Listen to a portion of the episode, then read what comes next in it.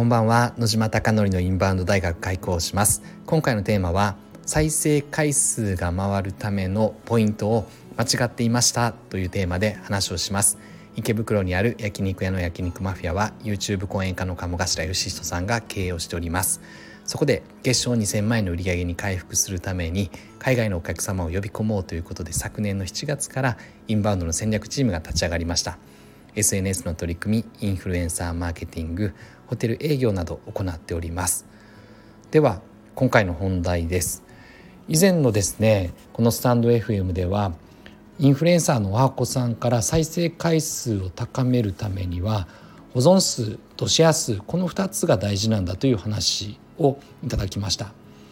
でおはこさんはやはりいろんなところのですねコンサルティングを行っているのでこのデータは正しいんだろうなと想定しながら鴨さんからですね全てを鵜呑みするのではなくて参考にしながらも時点のデータが溜まっているのでそれをしっかりですね見定めて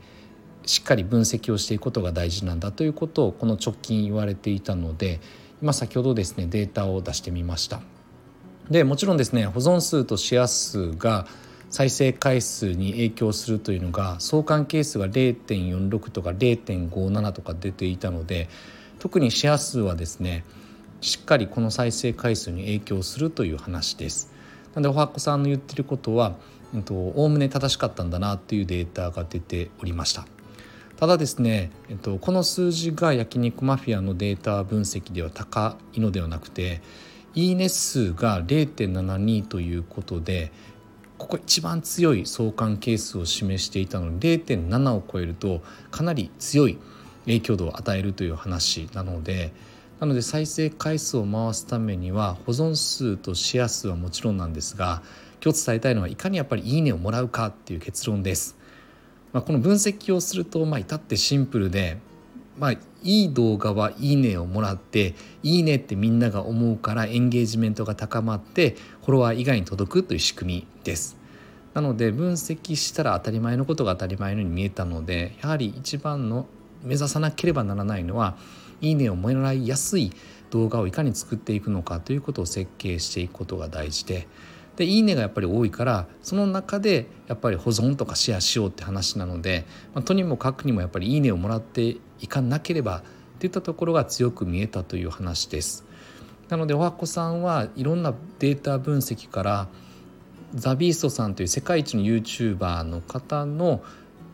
東南アジアの担当されている翔太さんもいるのでこういったデータを持ち合わせながら分析をしているので全体的にどうなのかなっていうのが分かるんですが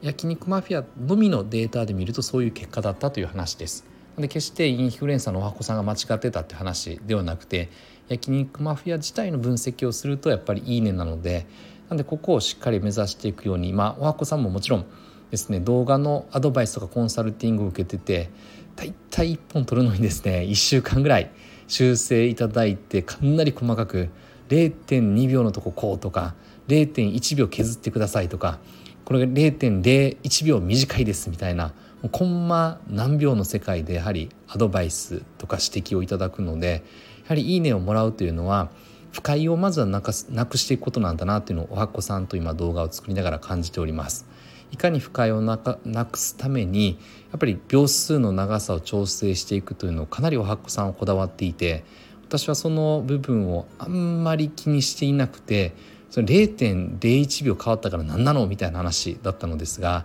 はり不快を消すというのはそういった細かいところを取り組んでいくことが大事なんだなということをこの2週間ぐらいかな2週間でたった2本しかまだ作れていないのですがなんでこの動画を作りながら「いいね」をもらってでこれ本当に驚くべきことなのですがおはこさんに修正していただいて1週間ぐらいかけた動画は再生回数的には2500とか昨日上げたのも2700ぐらいで止まってるので、1万とか10万って言っていないのですがいいね数は今2倍ぐらい増えているのであ本当にこんな細かい取り組みを改善していけばいいねって増えるんだなっていうのを改めて痛感をしております。なのでいいねが一番大事でした。この前はシェア数と保存数ですって言い切ってたんですが焼肉マフィアではいいねが大事だということを間違っていたので改めてここで皆さんに共有したく発信をしました。あなたのお店がたくさんのお客様であふれることを願ってそして焼肉マフィアがより一層海外のお客様にご来店いただき日本に来た時の最高の思い出の一つになったよということをおっしゃっていただけるお店を目指してさらにこれから取り組んでいきたいなと思っておりますでは本日も最後までご清聴いただきまして本当にありがとうございますおやすみなさい。